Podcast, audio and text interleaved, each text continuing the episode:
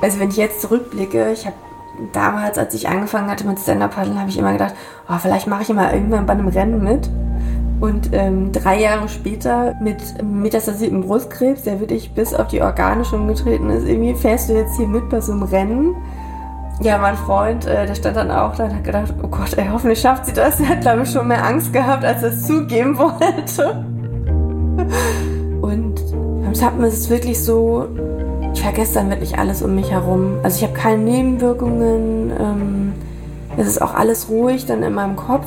Also ich muss dann auch nicht drüber nachdenken.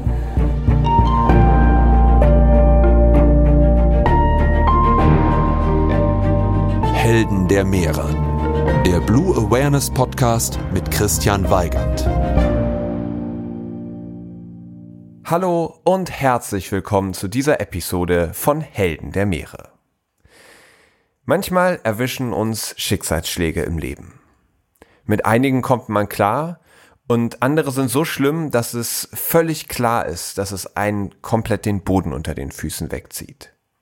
Es gibt Menschen, die schaffen es auch in solchen schlimmen Situationen nicht die Hoffnung zu verlieren, positiv zu bleiben und auch was Positives daraus zu kreieren.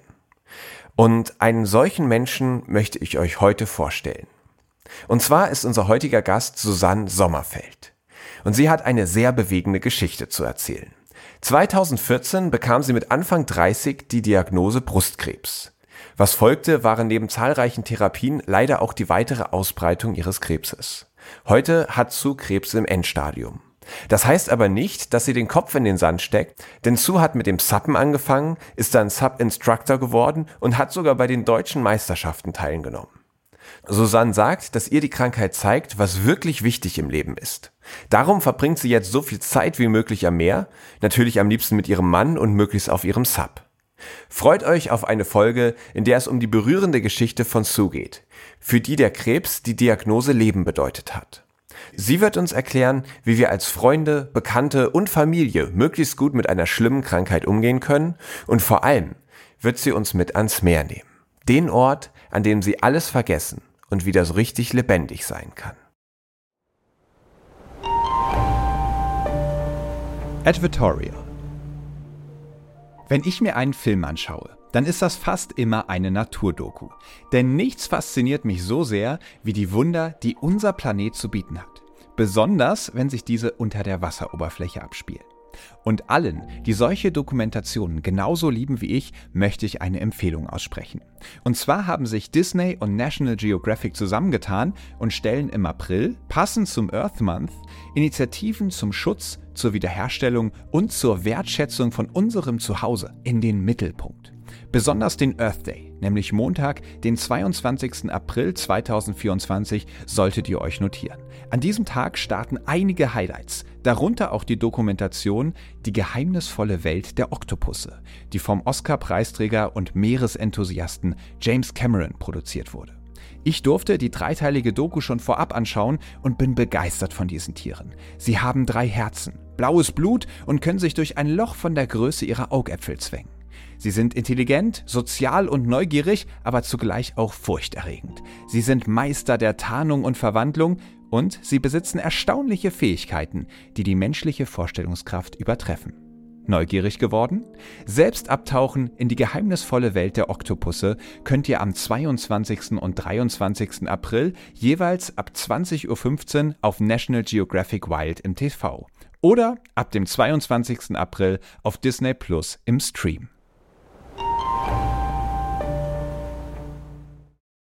Hallo Sue. Hi. Schön, dass wir uns jetzt ähm, sprechen. Wir haben es schon mal versucht und damals bin ich in einem fetten Stau stecken geblieben und es hat dann leider gar nicht geklappt. Jetzt ein, zwei, drei, vier Monate später, glaube ich, ist mhm. es endlich soweit. Leider online, aber immerhin. Schön, dass du da bist. Herzlich willkommen bei Helden der Meere. Vielen Dank. Ja, ich freue mich sehr. Ich bin schon ganz gespannt. genau. Und wir starten direkt mit der allerersten Kategorie Meeresrauschen. Meeresrauschen. Magst du uns mal mitnehmen ans Meer? Wie sieht denn für dich so ein optimaler Moment aus am Meer? Also für mich ein optimaler Moment am Meer ist, ähm, wenn ich auf meinem Stand-Up-Paddleboard stehe ziemlich weit hinten auf dem Meer draußen bin und dann die ganzen Surfer zum Beispiel beobachten kann. und ja, einfach alles um mich herum vergesse. Ich hätte das auch mal in Klippmöller oben gehabt, in Cold Hawaii, da ist dann auch eine Robbe mit mir mitgeschwommen. das war für mich, also das fand ich total atemberaubend, ja, es war echt perfekt irgendwie. Und ähm, im Sub kann man da auch echt immer sehr viel erleben.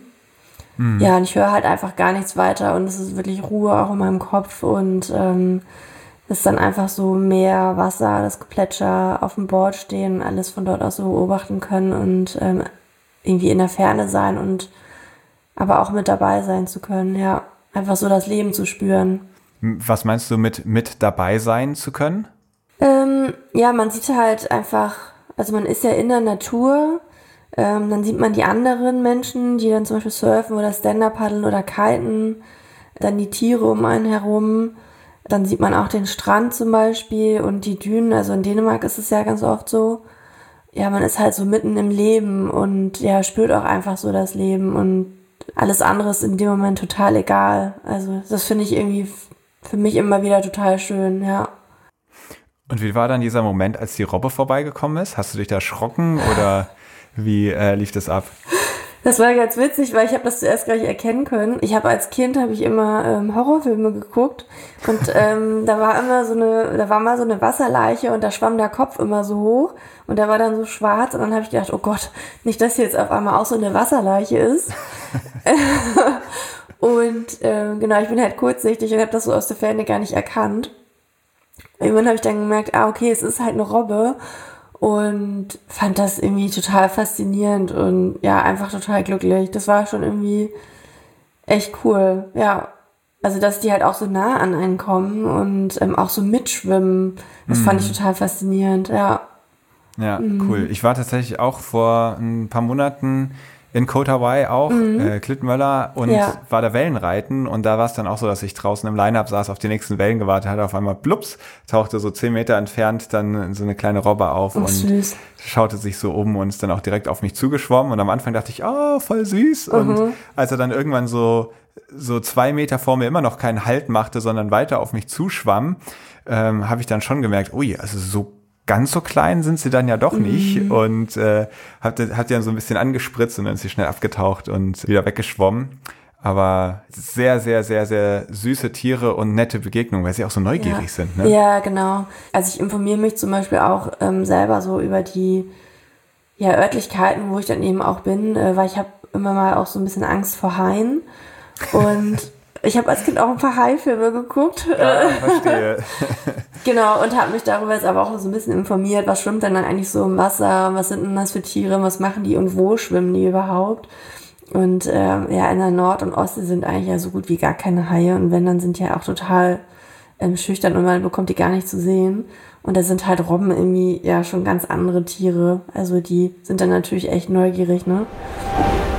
Abenteuer Ozean bei dir müssen wir, glaube ich, erst so ein bisschen auf deine persönliche Geschichte eingehen, bevor wir so richtig begreifen können, welchen Stellenwert das Abenteuer Ozean in deinem Leben hat. Deine Geschichte, auf die ich eingehen möchte, die beginnt eigentlich im Jahr 2014. Mhm. Da hast du eine Diagnose bekommen. Genau, also ich habe im März 2014 Diagnose Brustkrebs bekommen und ja, habe dann halt alle Therapien machen müssen, die es eigentlich so gibt. Also ähm, Chemotherapie, Bestrahlung, Antihormontherapie, die Brust wurde rechts abgenommen. Ja, die Antihormontherapie ähm, ist dafür da, dass sie halt meinem Körper Hormone entzieht, äh, weil mein Krebs sozusagen anhand von Hormonen wächst. Und dann hat man mich eben in die künstlichen Wechseljahre versetzt, aber darunter ist dann halt leider ja der Krebs dann doch wieder gekommen. Man muss dazu sagen, der war halt nicht in der Brust drin gewesen. Also der war auch in der Brust, aber eben auch schon in den Lymphknoten. Dadurch hat er sich schon ein bisschen weiter verbreitet gehabt. Genau, und das kam dann eben 2018 im Juli, August. Genau, habe ich dann die Diagnose bekommen, dass ähm, ja einige Metastasen ähm, in der Wirbelsäule sind und in der Hüfte. Mhm. Dann habe ich eine neue Therapie bekommen ja, und bei diesen Therapien ist es so, dass die eine Zeit lang helfen und irgendwann werden eben diese Krebszellen resistent dagegen. Also so ein bisschen wie mit Antibiotikum.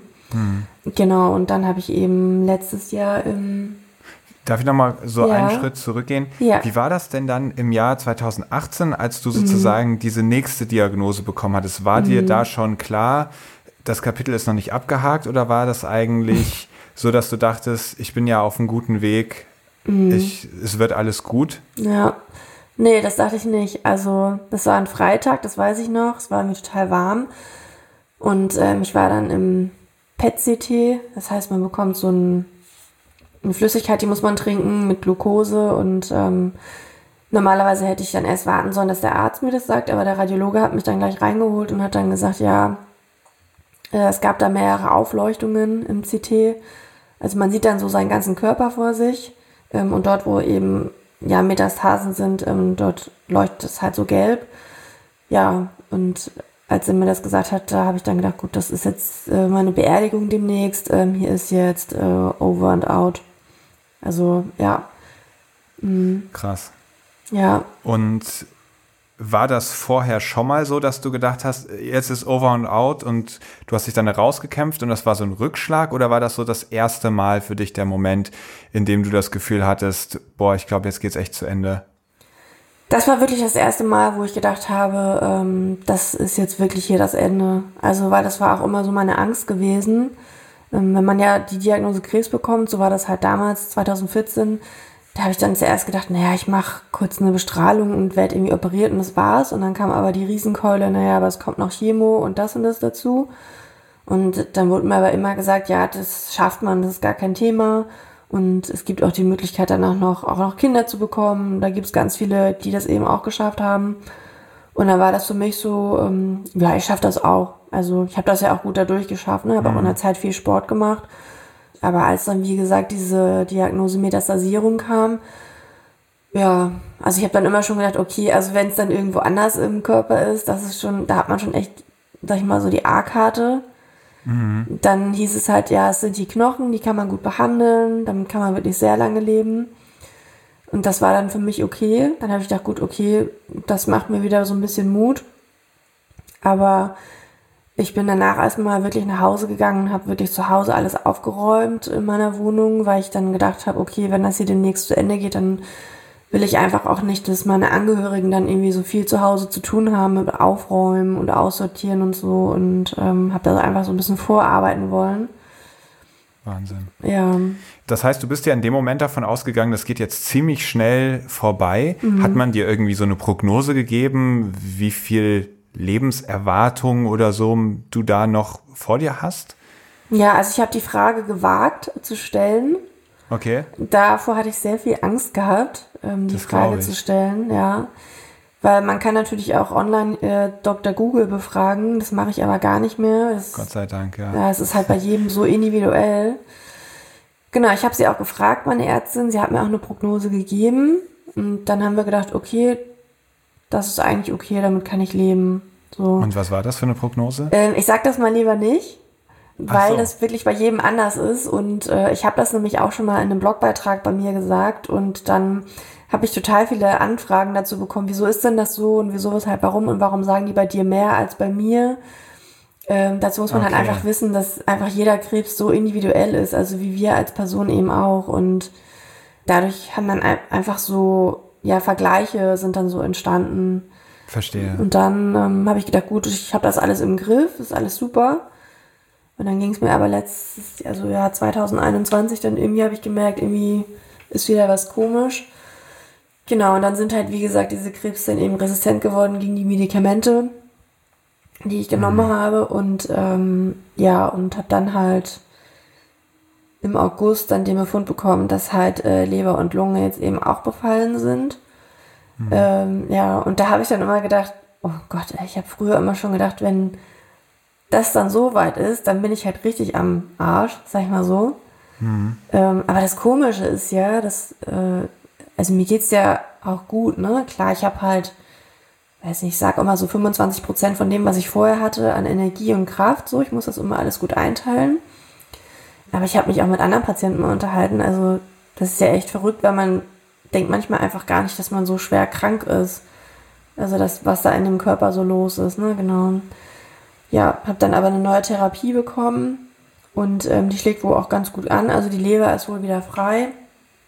Sehr gut. Und genau, jetzt hoffe ich, dass die äh, Lunge da auch noch mitspielt. Ja, weil die Leber kann man halt noch ähm, operieren. Die Leber ist ja das einzige Organ, was nachwächst. Mhm. Ähm, genau, es ist ja bei der Lunge halt leider nicht so. Mhm. Genau. Ja, ich glaube, du hast auch, also du hast ja einen Blog und mhm. einen Instagram-Account und du machst da ja ganz viel Arbeit, meistens unter dem Stichwort oder unter dem Namen Diagnose Leben. Mhm. Da habe ich mich natürlich auch ordentlich eingelesen und da hast du dann auch mal geschrieben, dass es gar nicht so einfach war, schnell behandelt zu werden, weil ich würde erwarten, dass wenn jetzt irgendwie so eine Situation kommt, dass es dann alles ganz zügig geht und man sofort irgendwie eine OP bekommt und all sowas. Das ist ja scheinbar gar nicht so. Also zwei Monate sind da ungefähr ins Land gegangen, ja. Ja, genau. Krass, mhm. krass. Ja, das also ist schon echt lang, ja. Ja.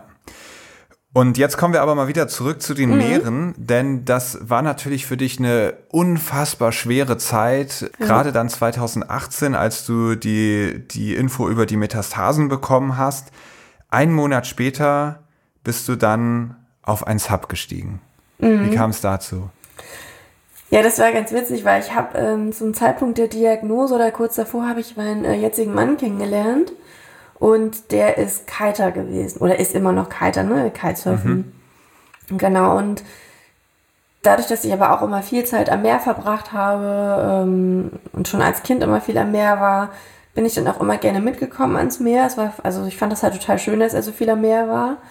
Und irgendwann habe ich mir gedacht, naja, also mit Kiten, das ist irgendwie nicht so mein Ding.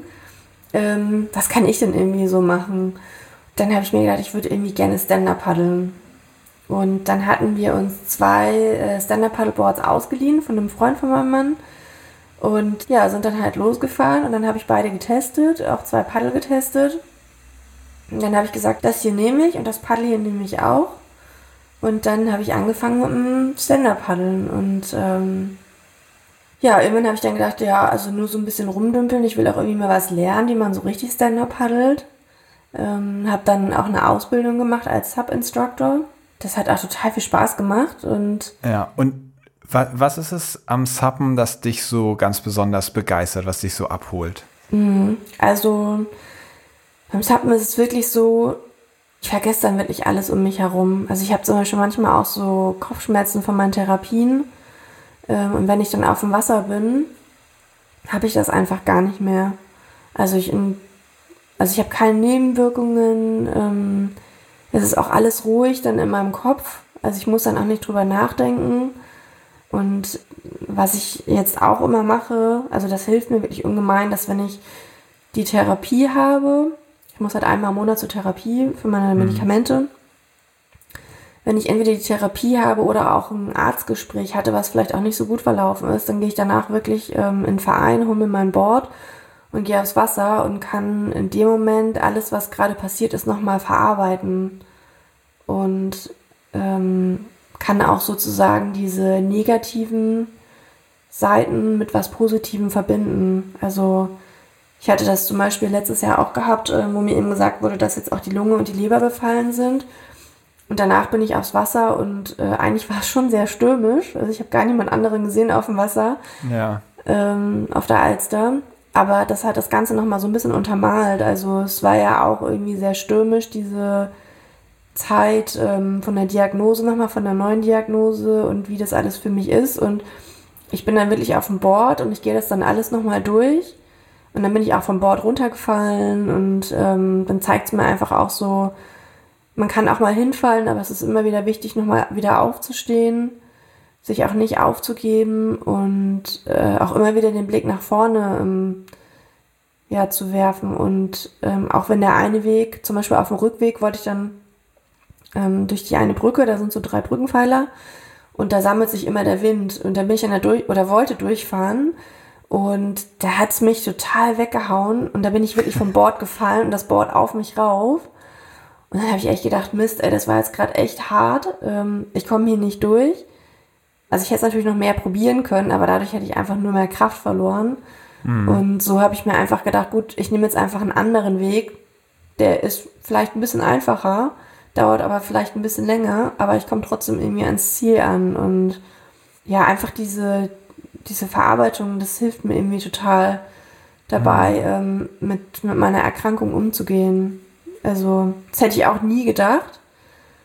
Aber das ist irgendwie so, ja. Also ich habe dann auch letztes Jahr ähm, bei den deutschen Meisterschaften auf Fehmarn dann auch teilgenommen. Oh ja, da wollen wir auf jeden und, Fall gleich auch noch drüber reden. Genau, und das war halt auch nochmal so eine Verarbeitung irgendwie. Und ich hatte mir das auch als Ziel gesetzt, irgendwie, ich schaffe das. Und das ist halt auch bei meiner Erkrankung so, ne, dass ich mir immer sage, ich muss mir auch irgendwie ein Ziel setzen. Weil wenn ich so ohne Ziel irgendwie ähm, auf dem Wasser rumpaddel, dann weiß ich gar nicht richtig, was ich will oder wohin ich auch will. Okay, und welches Ziel hast du dir dann für die deutschen Meisterschaften gesetzt? Dass ich die zwölf Kilometer auf jeden Fall fahre und schaffe. Mhm. Hast du dich da speziell dann drauf vorbereitet? Nee. also einfach nee. gesagt, okay, ich melde mich da jetzt an und mhm. mein normales Training, das muss reichen. Genau, also ich bin ein, ich, wann war das? Es war irgendwie, glaube ich, am Samstag war das Rennen und ich bin am Dienstag, es war auch ein ganz anderes Board als das, was ich sonst fahre. Also ich habe mhm. mein eigenes Board immer, habe dann aber aus dem Verein ähm, den Blitz genommen. Oh. Genau, und dann habe ich gedacht, also wenn der Blitz heißt, dann muss das funktionieren. genau, und habe mir dann gedacht, gut, ich fahre jetzt wirklich auf der Alster zwölf Kilometer und gucke, ob ich wirklich durchgehend zwölf Kilometer schaffe, egal wie lange ich dafür brauche. Und dann habe ich das wirklich geschafft. Dann habe ich gesagt, okay, alles klar, ich bin ready für die deutschen Meisterschaften. Und dann eines Morgens, vermute ich, stehst du dann im Neoprenanzug am Ufer, neben dir alle anderen Teilnehmer des Wettbewerbs und vor dir die deutschen Meisterschaften. Wie ging es dir an dem Morgen? Ja, also ich war dann doch irgendwie ziemlich aufgeregt, weil ich dann immer gedacht habe, oh Gott, was habe ich mir jetzt dabei gedacht? das war wirklich so, weil da sind auch wirklich sehr, sehr viele gute ähm, Leute dabei. Manchmal hat man ja im Voraus so, malt man sich den Tag aus und fängt so verrückte Ideen an zu spinnen. Und manchmal geht das so voll in die verrückte Richtung nach, oh, wer weiß, wenn ich da jetzt eine riesen Überraschung schaffe und auf einmal unter die Top Ten oder aufs Treppchen komme oder sowas, was wahrscheinlich totaler Quatsch ist, aber man, man mhm. hat so Gedankenspiele und manchmal gehen die in die andere Richtung, wo man so denkt, oh Gott, Vielleicht wird das morgen die absolute Blamage und ich äh, muss von der Seenotrettung eingesammelt werden. Mhm. Was war dein Szenario? Hast du irgendwie eher mit dem Gedanken gespielt, da das Treppchen zu stürmen oder hattest du Angst, äh, von der Seenotrettung eingesammelt zu werden? Nee, ich hatte eher ein ganz anderes Problem, äh, weil ich wusste, es sind zwölf Kilometer und ich brauche halt immer durchgehend Energie. Ja. Ähm, und dann habe ich gedacht, was ist, wenn ich unterwegs Hunger habe und ich brauche was zu essen?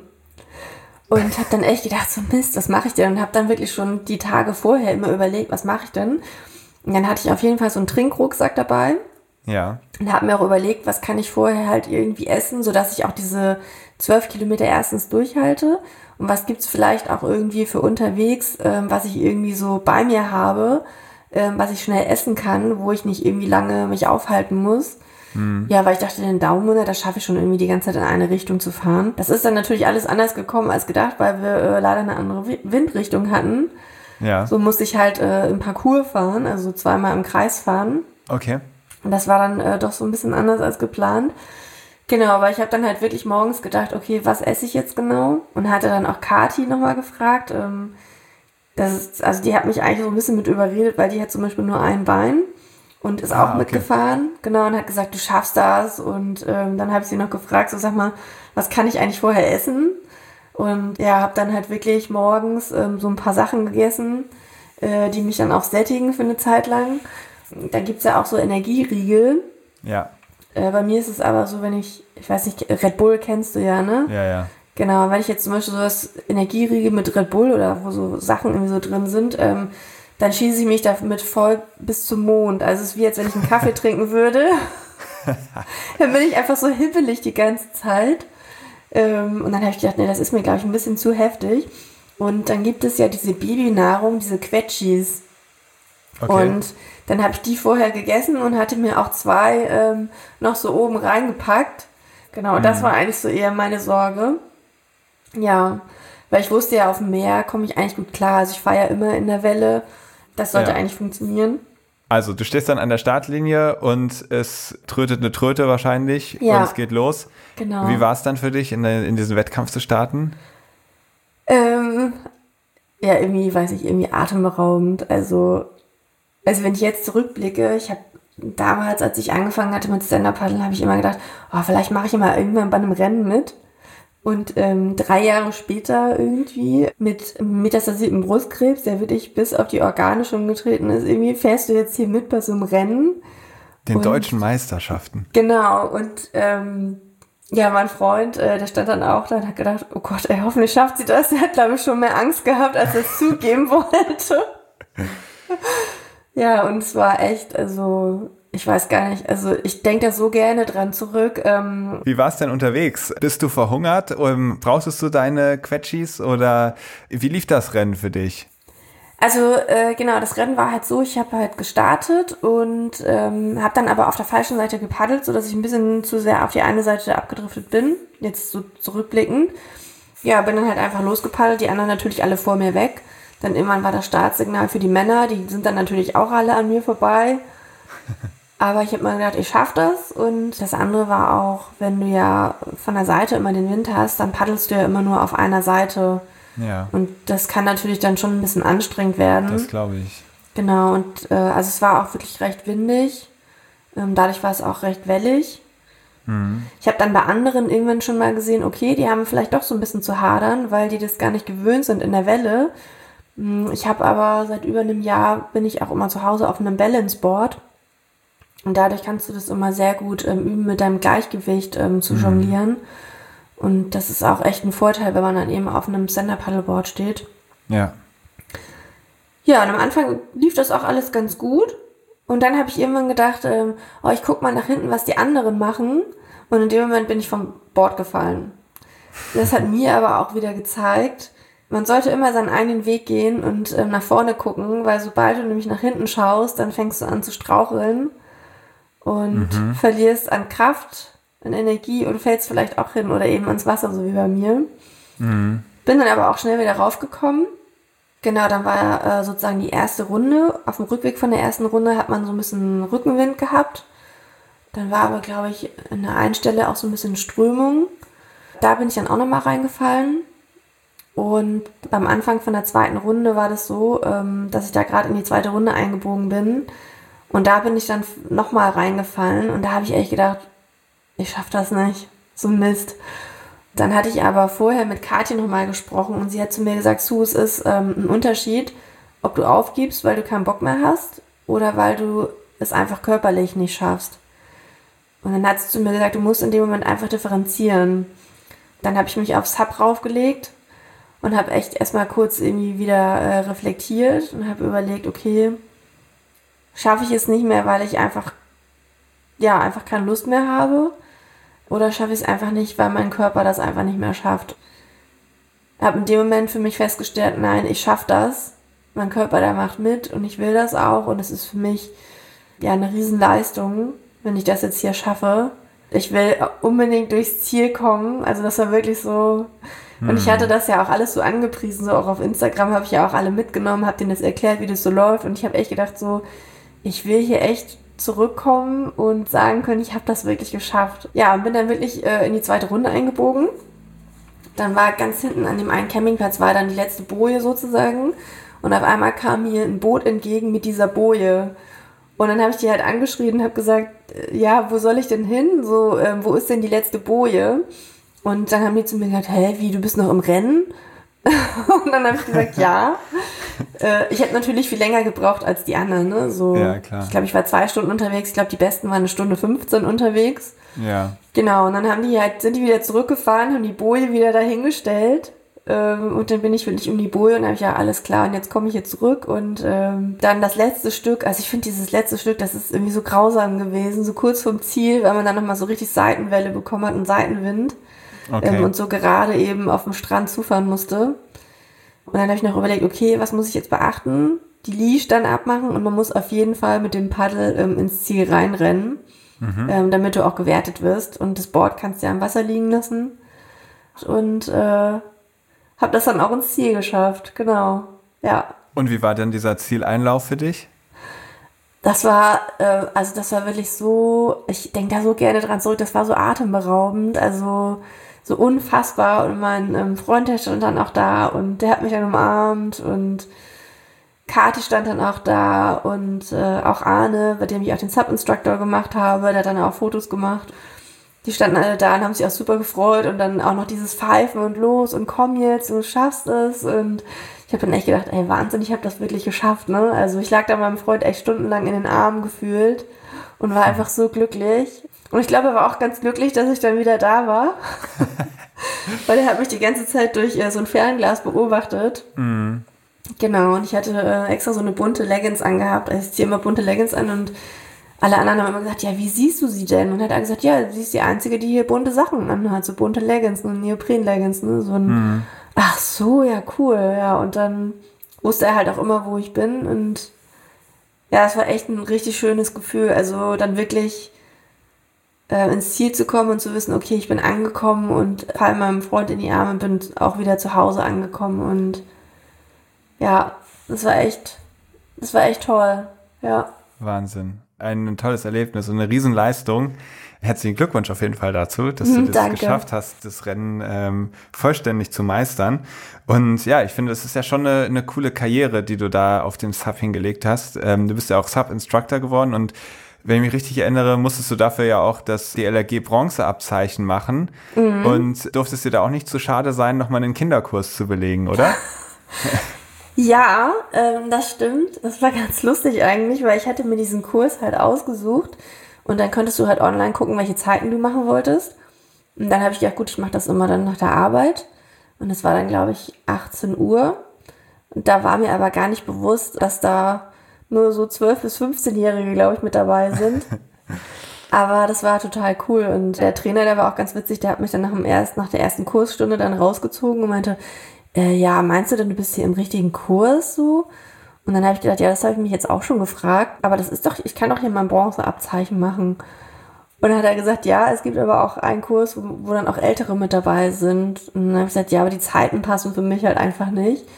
Und dann hat er gesagt, ja, wenn das für dich okay ist, dann habe ich gesagt, ja, das ist für mich vollkommen in Ordnung, ne? Und das hat äh, ehrlich gesagt richtig, richtig viel Spaß gemacht, mit den Kids dort dieses Abzeichen zu machen. Und das war echt schön. Also man war halt so ein Teil von der Welt von denen und äh, man hat halt so deren Probleme auch einfach so mitbekommen, ne? Wann ist die nächste Prüfung? Ja, und auch einfach so diese Mädchenprobleme in der Umkleidekabine haben wir so ein bisschen bequatscht und so. Also Hattest du das Gefühl, man sagt ja oft, dass Kinder sehr viel schneller lernen. Hattest du das Gefühl, das ist denen leichter gefallen als dir? Ähm, bei einigen Sachen ja, bei anderen Sachen nicht. Einige hatten dann natürlich auch immer so ein bisschen Bammel und Angst und so. Ähm, andere, denen war das halt auch völlig egal. Aber ich fand das irgendwie ganz cool, diese verschiedenen Charaktere dann auch einfach zu mm. sehen. Aber für mich war das dann auch immer so ein Ansporn, ne? wenn ich dann so die Jungs gesehen habe, die dann echt flott waren beim Schwimmen, habe ich gedacht, ich muss das jetzt auch schaffen, so. Lass mich hier doch nicht von einem Zwölfjährigen abziehen. genau, genau. Nee, es hat, also es hat wirklich so viel Spaß gemacht. Das war echt ein richtig cooler Kurs. Und jetzt bist du Sub-Instructor und das wollen wir natürlich auch äh, für alle ZuhörerInnen des Helden der Meere Podcast nutzen. Und zwar würde ich dich bitten, gib uns doch mal einen Tipp für alle, die, sagen wir jetzt einfach mal, noch nie auf dem Sub gestanden haben oder da noch nicht so viele Erfahrungen gesammelt haben. Was würdest du planen, wenn du für diese Person ein erstes Erlebnis auf dem Sub kreieren könntest? Und das Ziel ist, die so richtig für die Meere zu begeistern und für Suppen. Was würdest du mit denen machen? Oder was würdest du denen empfehlen? Was können sie tun? Ich würde, glaube ich, den ersten Sub-Kurs auf jeden Fall am Meer machen. Das ist einfach viel schöner. Ähm, aber natürlich aufpassen, dass nicht so viel Welle ist, weil äh, man dann natürlich schnell runterfallen kann, äh, wenn man eben noch nicht so sein Gleichgewicht halten kann. Mhm. Auf der anderen Seite finde ich, reinfallen gehört immer mit dazu und dann verliert man auch so ein bisschen die Angst davor vom Wasser mhm. und auch vom Reinfallen. Man merkt dann auch, das tut ja auch gar nicht wem. Ja, und vielleicht auch in einer kleinen Gruppe das auch zu machen, bei schönem Wetter und ja, was kann man vielleicht noch so empfehlen? Also, das vielleicht den Kurs auch bei mir zu machen, ist immer lustig. Wie kann man denn einen Kurs bei dir machen? Wo muss man da hingehen, um mit dir einen Kurs zu machen? Genau, ihr könnt einfach auf meinen Blog auch einfach gehen, diagnoseleben.com. Da ist auch so ein Kontaktformular. Genau, da kann man mich sozusagen anfragen und dann organisiert man eben den Rest. Oder jemand schreibt mir eine E-Mail sommerfeld.susan.gmail.com oder mail.diagnoseleben.com. Also, oder man gibt halt einfach einen Susan Sommerfeld auf äh, bei Google. Alles klar. Also die genau. Wege führen zu dir. Wir springen mal in die nächste Kategorie, in der wir ein bisschen mehr noch über dich und dein Leben erfahren wollen. Logbucheintrag. In deinem Blog hast du mal geschrieben, es gibt ein Leben mit Krebs heutzutage. Nicht immer bedeutet es die Diagnose Tod. Bei mir bedeutet es die Diagnose Leben. Mhm. Wie hat sich denn dein Leben eigentlich verändert durch die Diagnose Krebs? Ich habe ja, bevor ich Krebs hatte, ähm, hatte ich ja studiert und wollte dann eigentlich anfangen mit Arbeiten, wollte eigentlich auch Karriere machen und so. Mhm. Und vor dem Studium habe ich ja viele Jahre auf Ibiza gelebt und bin rumgereist und habe halt einfach gelebt so. Und das hatte ich irgendwie, hatte ich das Gefühl in der Zeit vom Studium und von der Arbeit wieder so ein bisschen vergessen. Und auch wieder viel ans Meer zu fahren, das war irgendwie so ein bisschen in den Hintergrund geraten. Und das habe ich einfach bei meiner bei der Diagnose Krebs einfach wieder dann gemerkt, ähm, ich bin als Mensch halt nicht immer nur da, um nur zu arbeiten. Ähm, natürlich fehlt das Geld jetzt irgendwie schon so ein bisschen, dadurch, dass ich eben kein, keine Vollzeit mehr arbeiten kann. Aber auf der anderen Seite kann ich jetzt wirklich so das Leben wirklich leben und genießen und schöne Dinge machen. Also ich habe dann mir zum Beispiel, ich wollte immer wieder ein Haustier haben, mir dann ein Kaninchen zugelegt. ein zweites dann auch. Man sollte ja immer ein Pärchen mindestens halten. Wer sie kennenlernen möchte, der muss nur auf deinen Instagram-Account schauen. Da genau. haben sie eine tägliche Bühne. genau, für Buschel und Teddy sind auch meine größten Fans. Genau, und habe dann auch wieder viel Sport gemacht. Also Fahrradfahren liebe ich ja auch über alles. Ähm, habe damals ja wieder in meiner alten Heimat in Thüringen gelebt. Ähm, bin dann viel Skilanglaufen gegangen, habe dann mit Snowboarden auch angefangen ja, habe dann auch damals schon gesagt, auch irgendwie würde ich auch gerne online was machen. Was kann ich denn da machen? Und habe dann auch meinen Blog irgendwie angefangen zu schreiben, mich mit anderen ausgetauscht. Ja, habe einfach wieder so viele Dinge aufgegriffen, wo ich einfach gemerkt habe, ich habe die irgendwie viele Jahre schleifen lassen. Habe mir selber aber auch gedacht, das ist jetzt echt richtig blöd, diese Diagnose. Aber ich kann jetzt auch nicht irgendwie darauf warten, dass ich, äh, ich weiß ja nicht, wann ich sterbe, aber ich kann ja auch nicht zu Hause sitzen und darauf warten, dass ich jetzt hm. irgendwann sterbe, sondern ich kann ja auch aus der Zeit, die ich jetzt noch habe, versuche irgendwie das Beste draus zu machen. Oder das finde ich super spannend, mhm. weil ich habe dir die Frage gestellt, wie es dein Leben verändert hat und du hast eigentlich drei Minuten lang positive Sachen gesagt. Ja. Also ich sehe halt auch nichts. Also natürlich ist es, das ist wirklich richtig blöd, ne? Und wenn ich auch dann im Krankenhaus bin, also jetzt ist es Gott sei Dank so, ich bin jetzt einmal im Monat im Krankenhaus da werde ich natürlich auch immer dran erinnert. Ähm, oder ich habe auch viel Austauschen mit anderen Krebspatienten oder habe auch so ein Projekt ähm, Cancer Unites ins Leben gerufen, gerade für, für Patienten, Angehörige, medizinisches Fachpersonal so zum Austauschen. Aber ich finde, man sollte auch wirklich immer so eine Balance haben zwischen Krankheit und normalem Leben oder auch einem schönen Leben. Also, weil ich versuche dann wirklich so diese negativen Seiten mit den positiven Seiten so ein bisschen ja auszubalancieren. Hm. Jetzt habe ich mir auch mal die Frage gestellt, wenn ich jetzt wirklich immer nur schlechte Momente hätte und ich würde zum Beispiel, wenn ich jetzt im Krankenhaus bin und ich habe da jetzt wirklich eine schlechte Diagnose bekommen, was ja schon öfters passiert ist, und gehe dann nach Hause und bin dann zu Hause und breche in Tränen aus und weine dann die ganze Zeit nur, dann erinnert mich das dann auch immer nur an diese ganzen schlechten Ereignisse und dann würde ich halt auch zurückdenken und denken, okay, ich habe jetzt eigentlich nur Schlechtes in meinem Leben gehabt. Aber so versuche ich halt immer irgendwelche positiven Sachen mit reinzubringen, sodass ich mir halt selber, also mir in meiner Psyche halt sage, ach, das Leben ist gar nicht so schlimm. Es kann auch echt schön sein, man kann halt auch wirklich was Schönes draus machen. Und das muss halt jeder für sich selber entscheiden, welchen Weg er gehen möchte. Also, mhm. natürlich gibt es auch Tage, ne, wo ich auch viel weine und traurig bin. Das zieht sich auch manchmal auf Wochen, wo ich auch Depri bin. Ähm, aber ich versuche dann trotzdem immer wieder einen Weg zu finden, ähm, was, wo, wo ich mich da selber mit rausziehen kann, weil ich bin halt die einzige Person, die mich da wieder rausholen kann. Hm. Ja. Und wie hat sich das auf deine zwischenmenschlichen Beziehungen ausgewirkt? Also zum Beispiel Freundschaften. Wie mhm. hat sich das verändert? Das ist ganz witzig, weil das ist echt immer wieder so ein Thema bei ganz vielen.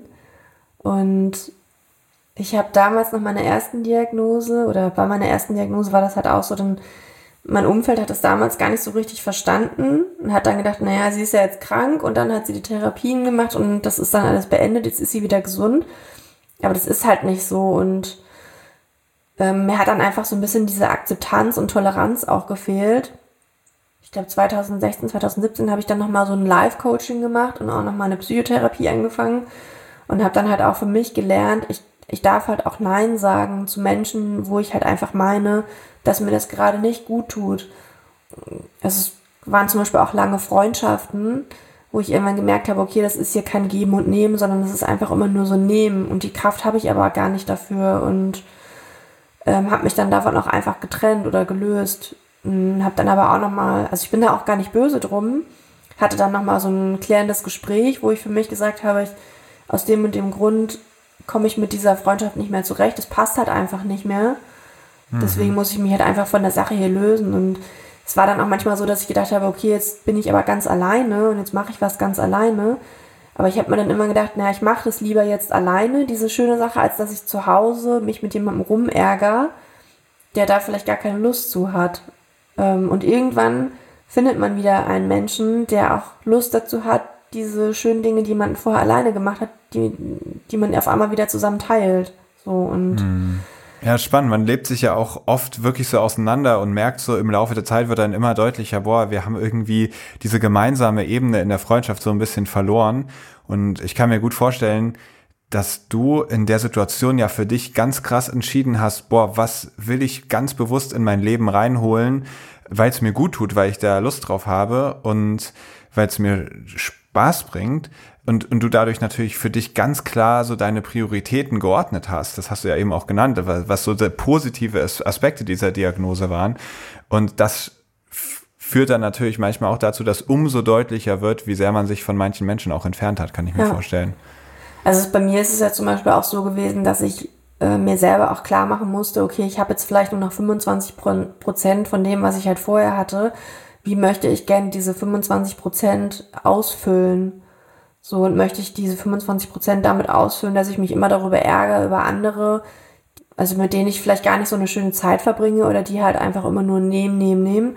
Oder möchte ich einfach diese Zeit so verbringen ähm, mit Menschen, mit denen ich auch Spaß habe, ne, wo man auch einfach schöne Sachen erleben kann. Und ich finde, man kann das so ein bisschen auch damit vergleichen mit so mit Surfboards oder auch mit Stand-Up-Paddleboards.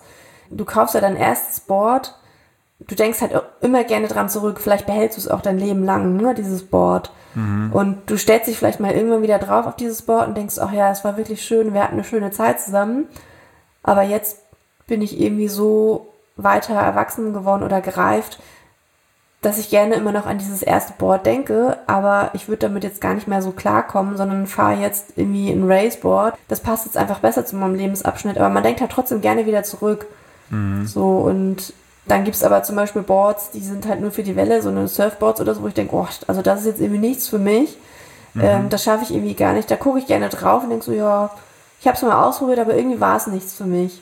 Mhm. So, und das, das ist echt witzig, weil ähm, das hilft mir irgendwie ungemein immer, diese Vergleiche mit, mit dem Meer und mit diesem Sport, mit dem Wassersport. Ähm, und dadurch komme ich auch irgendwie viel einfacher zurecht mit den Sachen in meinem normalen Leben. Ja, das ist mir auch schon aufgefallen, dass das speziell der Wassersport und die Meere und für mich das Wellenreiten so voll mit Analogien steckt und wie so eine riesige Lehrstunde ist, in der man so viel über sich und über das Leben lernen kann. Jetzt waren wir gerade bei den zwischenmenschlichen Beziehungen. Da ist natürlich Partnerschaft ein ganz, ganz wichtiger Punkt. Und du hast ja schon erzählt, du hast ganz kurz vor deiner Diagnose deinen jetzigen Mann kennengelernt. Mhm. Wie war das denn für euch? Ja, ich glaube, wir kannten uns damals irgendwie, ich weiß nicht, müssten glaube ich so vier Wochen gewesen sein. Ja. Und da habe ich ihm auch schon gesagt, du, ähm, ich habe da jetzt eine Untersuchung, da muss nochmal geguckt werden, ob da was ist und so, weil ich da ein bisschen was gespürt habe. Und habe ihm aber vorher auch schon mal so ein bisschen was erzählt und habe ihm dann irgendwann auch meinen Blog geschickt. Und ähm, dass er auch weiß, auf was er sich da einlässt. Mhm. Für mich war das auch ganz wichtig, dass ich da auch ganz transparent drüber spreche und hat dann auch gesagt, du, im schlimmsten Fall muss ich halt wieder eine Chemo machen oder dies oder das oder so. Und habe gedacht, okay, mal gucken, wie er reagiert. Weil ich wollte natürlich, okay, wenn er bei mir bleibt, möchte ich auch, dass er bei mir bleibt, weil er bei, bei mir bleiben möchte. Mhm. Und ansonsten habe ich ihn halt vorher aufgeklärt und er kann von alleine für sich entscheiden, ob er geht oder ob er bleibt. So und ja, und dann hatte ich halt eben diese erneute Diagnose Ja, ich habe ihn auch danach gleich angerufen und er kam dann auch gleich. Dann habe ich ihn angeguckt und habe gesagt, ich weiß gar nicht, wie, das, wie ich dir das sagen soll. Habe angefangen zu weinen und dann sind wir erstmal ins Auto, haben uns dann einen Camper hinten reingesetzt. Das hat auch echt erstmal gebraucht, ne? Und dann habe ich ihm das halt gesagt. Ja, und dann hat er zu mir gesagt, also ich bleib bei dir, wir stehen das gemeinsam durch, wir gehen hier durch dick und dünn. Und dann habe ich gedacht, hä? Meint er das jetzt ernst irgendwie? Und äh, das hat halt wirklich lange gebraucht, ne? Also bis ich das wirklich realisiert habe und auch ihm wirklich geglaubt habe, dass er das auch wirklich so meint. Wow. Mhm. Und dann ja, habt ihr letzten Oktober geheiratet. Genau. Was ja auch nochmal mhm. ein toller Schritt ist. Ja. Ja, für uns war das irgendwie, also wir haben uns, genau, wir haben uns ja kennengelernt und nachdem ich eben die Diagnose bekommen habe, kurz danach, war ich dann bei Freunden in Italien eingeladen auf eine Hochzeit, eine Strandhochzeit, also wie mhm. passend, ne, für uns beide irgendwie. Ja. Und wir sind dann da auch halt äh, hingefahren und er ist dann auch mitgekommen und ähm, dann gab es so ein Bild, da stehen wir beide äh, am Strand äh, vor dieser äh, ja, Kulisse und haben dann auch ein Foto von gemacht und alle haben gedacht, boah, die haben geheiratet und also wirklich, das war so witzig, ne? Ähm, das war jetzt bei unserer Hochzeit, ist das auch nochmal zur Sprache gekommen. Aber irgendwie war das für uns beide dann schon so klar, ähm, nee, wir bleiben zusammen und wir wollen auch irgendwann heiraten. Oder es fühlte sich auch schon an, als wenn wir eben verheiratet wären. Wir reden da auch ganz ehrlich. Und das haben wir auch von Anfang an immer getan. Ne? Also er hat dann auch gesagt, ja, wie siehst du das mit Kindern? Oder wie siehst du es generell mit dem Leben? Und wir haben da immer ehrlich drauf geantwortet. Und dadurch ist halt irgendwie so ein starkes Vertrauen ähm, bei uns beiden gewachsen, dass wir eigentlich ja, diese Hochzeit gab es dann natürlich letztes Jahr, aber irgendwie war das schon von vornherein klar, dass wir halt heiraten. Und es war ja auch eine Strandhochzeit, richtig? Genau, wir haben es äh, nicht ganz am Strand gemacht, äh, weil wir nicht wussten, wie es Wetter wird. Genau, November war das, genau. In Dänemark. Genau, in Dänemark, in Cold Hawaii. Ja. Wir wollten ja eigentlich nach Hawaii, aber wegen Corona geht das ja leider nicht. Und dann haben wir gesagt, Cold Hawaii und wir lieben es ja auch da oben. Dann haben wir es halt im Standesamt gemacht. Aber das war ganz süß, das Standesamt. Ähm, in der Mitte war halt so ein kleiner Tisch mit zwei Kerzen, der Standesbeamte, und der hat dann auch gesagt, also es gab keine Stühle im Raum.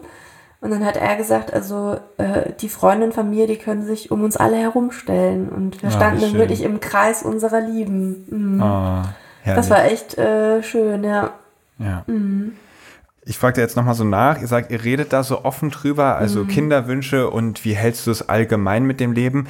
Wenn ich dich da richtig verstanden habe, das wollte ich jetzt einfach nochmal, damit das, äh, wir das alle irgendwie so richtig nachvollziehen können. Mhm. Du hattest gesagt, du ähm, hast die künstlichen Wechseljahre ähm, eingeführt. Genau. Das bedeutet das, dass du dann auch gar keine Kinder mehr haben kannst oder verstehe ich das mhm. falsch? Also ist es so, ähm, diese künstlichen Wechseljahre, du bekommst dann immer eine Tablette oder in meinem Sinne ist es halt ähm, Spritzen und Tabletten.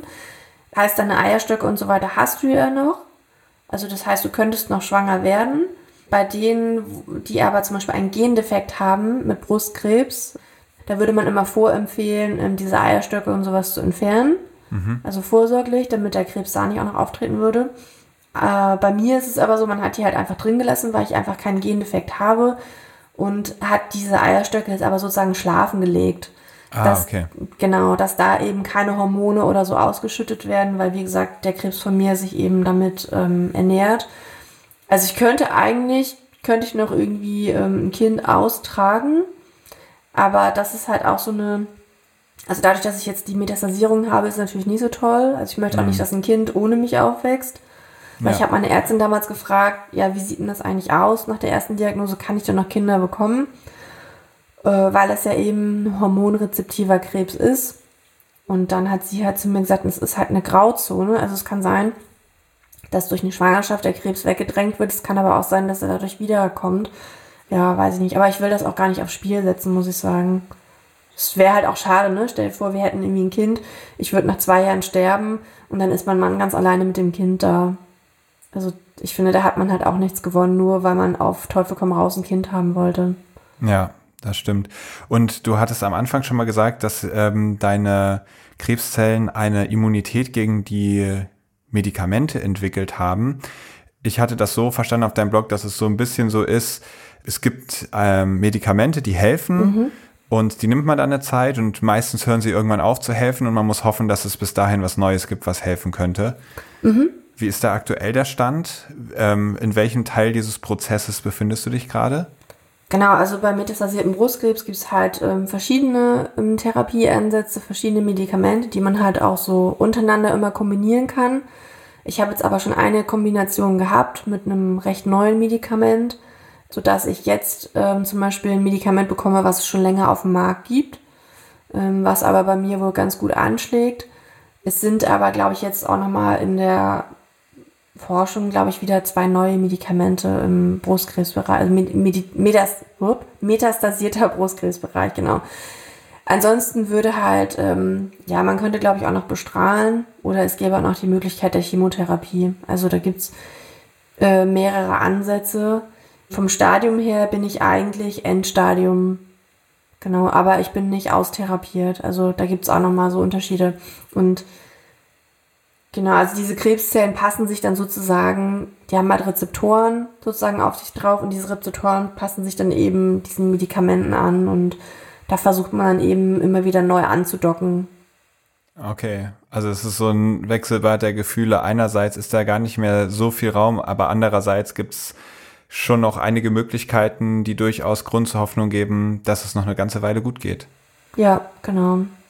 Also wenn ich jetzt aufgeben würde, dann wüsste ich halt nicht, wie lange es noch weitergegangen wäre. Ja. Also. Crazy. Wie ist es denn für dich eigentlich über den Krebs zu reden? Ich meine, du machst das ja in deinem Blog ganz viel. Du heute offensichtlich in diesem Podcast. Ist es für dich was, wenn du drüber sprichst, dass es jedes Mal wieder was auslöst und irgendwie eine Wunde aufreißt? Oder ist es irgendwie zu einem Thema geworden, was vor allem für die anderen total krass ist und für dich aber eher fast so ein bisschen langweilig, weil du es schon so oft durchgekaut hast? Mhm. Also es ist halt für mich Normalität.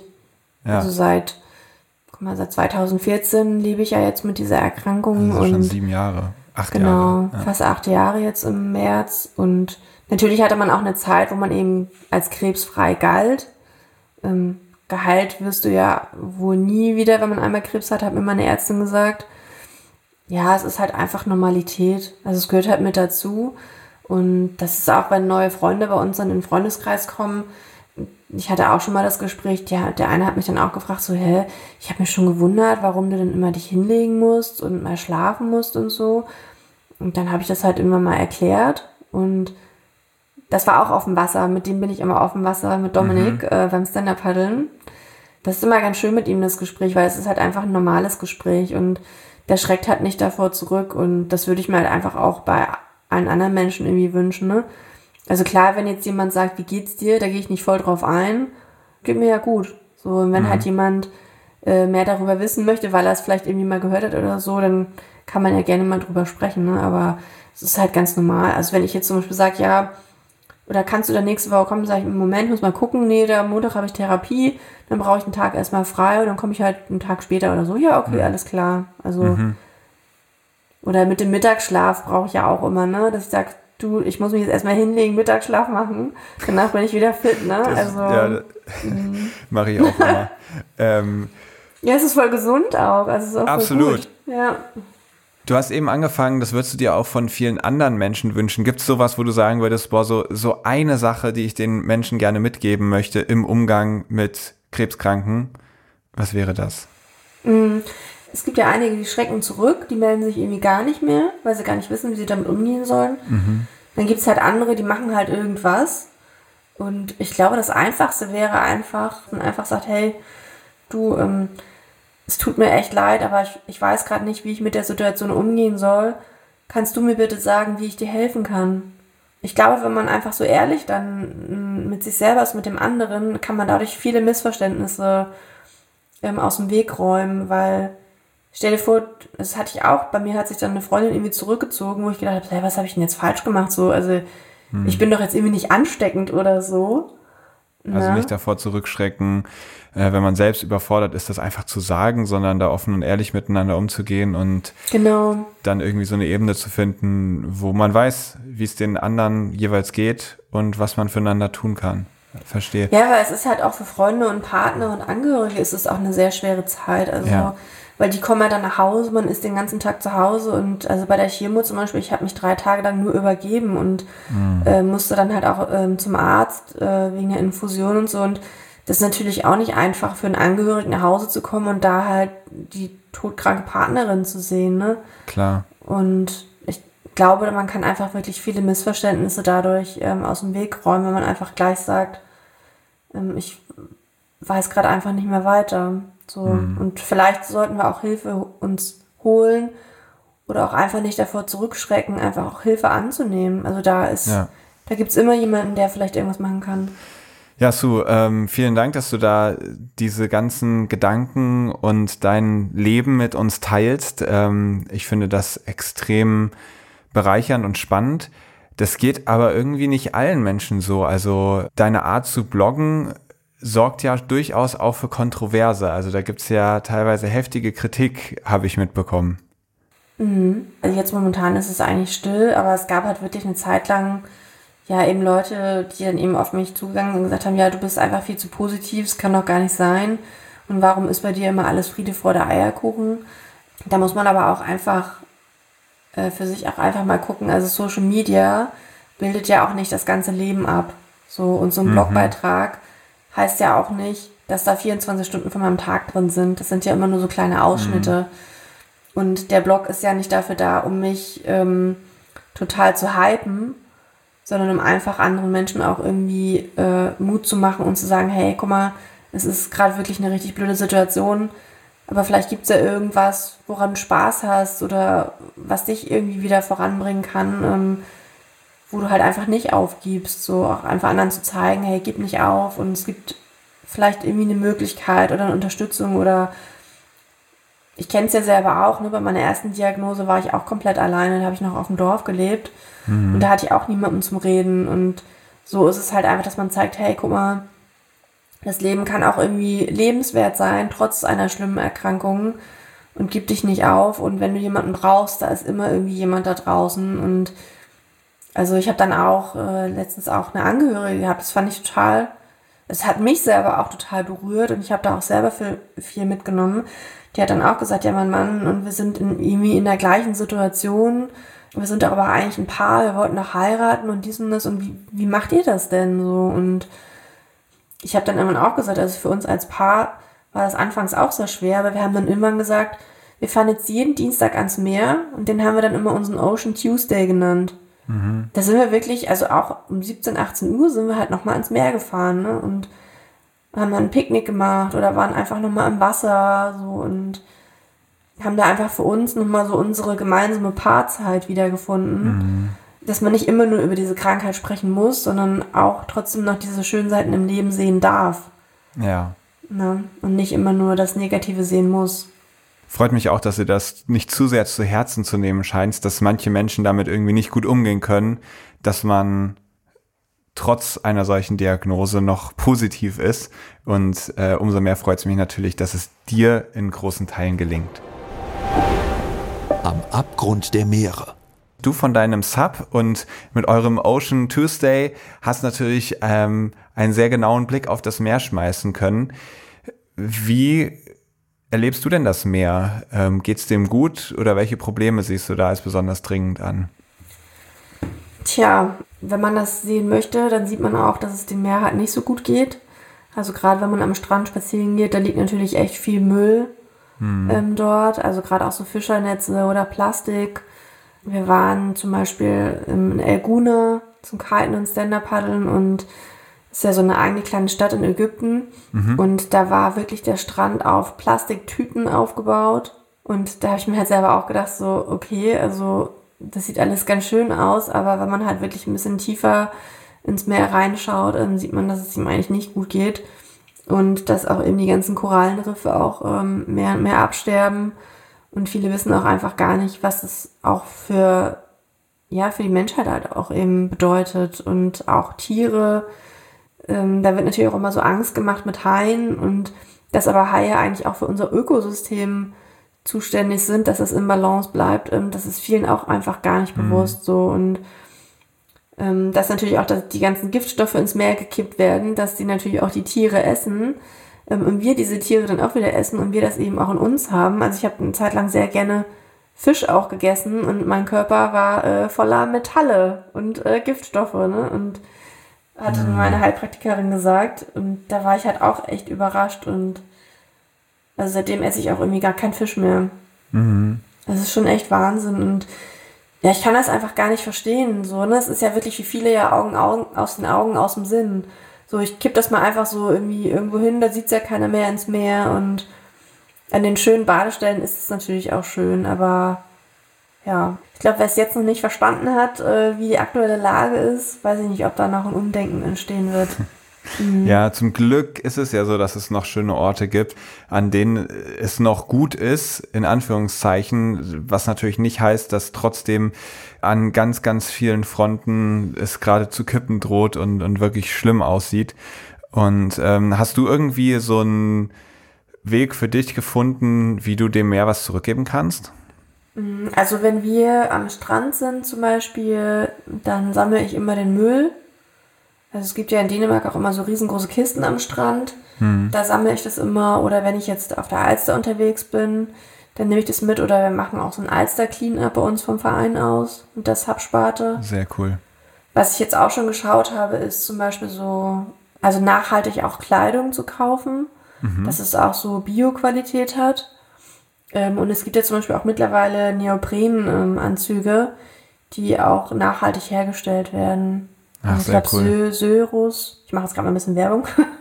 Söros, die haben, glaube ich, einen irgendwie aus, aus Austernschalen irgendwie, stellen die einen her. Oder nehmen auch eben altes Material und stellen da wieder dadurch neue Neoprenanzüge her. Und das finde ich eigentlich eine ganz coole Art und Weise. Ja. Ebbe oder Flut. Und ich stelle dich jetzt vor eine kleine Entweder-oder-Auswahl. Sturm oder Flaute? Sturm. Warum Sturm? Ich mag halt einfach gerne, wenn immer irgendwas los ist. Weil wenn es halt irgendwie, wenn nichts los ist, dann muss ich immer zu viel nachdenken. Und bei Sturm. Das ja, hält dich ich auf halt Trab. Immer, genau. Fisch oder vegan? Vegan. Also Fisch hast du ja eben schon gesagt, dass du Mhm. keinen mehr isst, aber wahrscheinlich bist du vegan auch nicht, deswegen musstest du kurz überlegen. Mm, genau. Also ich gucke mir gerne vegane Rezepte an, weil ich das super interessant finde, wenn man dadurch neue ähm, Einflüsse so ein bisschen bekommt. Ja, Ähm, das finde ich echt super, aber ich komplett vegan. Also ich esse auch gerne mal ein, ein Ei, ein Hühnerei so. Also ich, ich finde halt ein selbstbewusstes, selbstbewusste Ernährung oder äh, nee, wie heißt das nochmal? Eine bewusstere Ernährung, genau. So würde ich es halt äh, sagen, genau. Ist, glaube ich, ein ganz guter Schritt. ja, selbstbewusste Ernährung ist sicher auch nicht schlecht. Genau. Sappen in einer Gruppe oder alleine in der Natur? Alleine in der Natur. Sonntagsfahrt oder Subrennen? Subrennen. Das Race Sub. Ja. Fand ich vorhin auch bezeichnend in deiner Beschreibung, ähm, wo du die Analogie hattest bei den Freundschaften und so Mhm. gesagt hast, boah, ich hatte jetzt so das, das normale Sub, das ist gerade nicht mehr meins, sondern ich bin jetzt auf dem Race Sub unterwegs. Das findet sich hier schön wieder, das Subrennen also. In Wellen oder auf glatten Wassersappen? In Wellen. Alster oder Ostsee? Ostsee. Sonnenaufgang oder Sonnenuntergang? Das finde ich wirklich sehr schwierig. Ich glaube, da könnte ich mich nicht entscheiden. Das ich finde ist okay. beides einfach total traumhaft, ja. Das ist auch völlig in Ordnung. Wir kommen jetzt ganz zum Ende unseres Podcasts und liebe Sue, vielen herzlichen Dank für dieses offene und berührende Gespräch, dass du da so ehrlich mit uns dein Leben, deine Emotionen geteilt hast. Ähm, Das finde ich ganz großartig und vielen lieben Dank dafür. Ich wünsche dir, dass du auch weiterhin mit deinem Blog ganz viele Menschen erreichen kannst und denen in ihren schwierigen Lebenslagen helfen kannst. Ich wünsche dir, dass du auf dem Wasser wunderschöne Momente erlebst und auch viel Zerstreuung findest. Und dann drücke ich dir natürlich die Daumen, dass die Medikamente in Zukunft alle super, super, super lange halten und äh, dir ganz, ganz lange helfen können. Vielen lieben Dank. Es hat auf jeden Fall sehr viel Spaß gemacht. Mir War auch. Äh, mal ein ganz anderer Podcast. Fand ich sehr cool. Sehr schön. Vielen Dank Dank, dass dir. du da warst.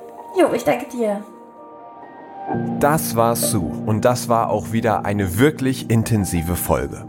Und ich bin total begeistert davon, wie hoffnungsvoll und wie positiv Sue geblieben ist. Und dazu muss man noch mal ganz kurz einordnend sagen, die Diagnose, die Sue hat, die ist ja wirklich schlimm. Und äh, man kann einfach nicht davon ausgehen, dass jeder Mensch, der eine solche Diagnose bekommt, es schafft, positiv und hoffnungsvoll zu bleiben. Auch wenn das natürlich wünschenswert ist. Das ist einfach so krass, eine solche Diagnose zu bekommen. Ich glaube, es ist ganz, ganz, ganz verständlich, dass es viele Leute wirklich einfach den Boden unter den Füßen wegzieht. Und dass die auf Sue schauen und sich vielleicht auch denken, ey, warum kannst du nur so positiv sein? Das ist doch fürchterlich, was uns hier passiert. Gleichzeitig gibt es Menschen wie Sue, die schaffen es, die Hoffnung zu behalten und die schaffen es, positiv zu sein.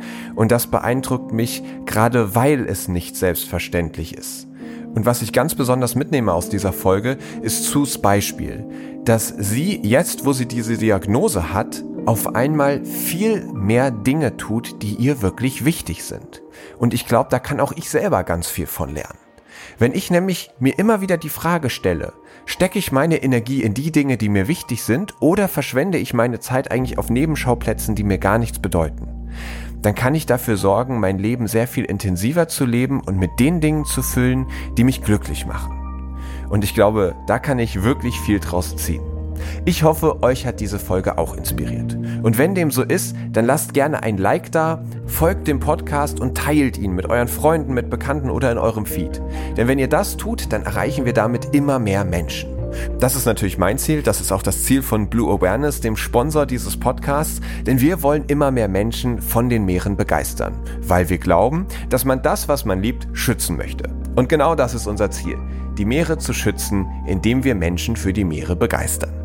Da könnt ihr natürlich auch mitmachen, dem Verein beitreten oder mit einer Spende unterstützen. Und ansonsten hoffe ich, dass ihr in 14 Tagen wieder dabei seid bei der nächsten Episode von Helden der Meere. Aufnahme, Produktion und Schnitt Christian Weigand. Musik Paul Timmich und Dorian Behner. Design Malte Buck. Sprecher, Intro und Kategorien Moritz Schelius.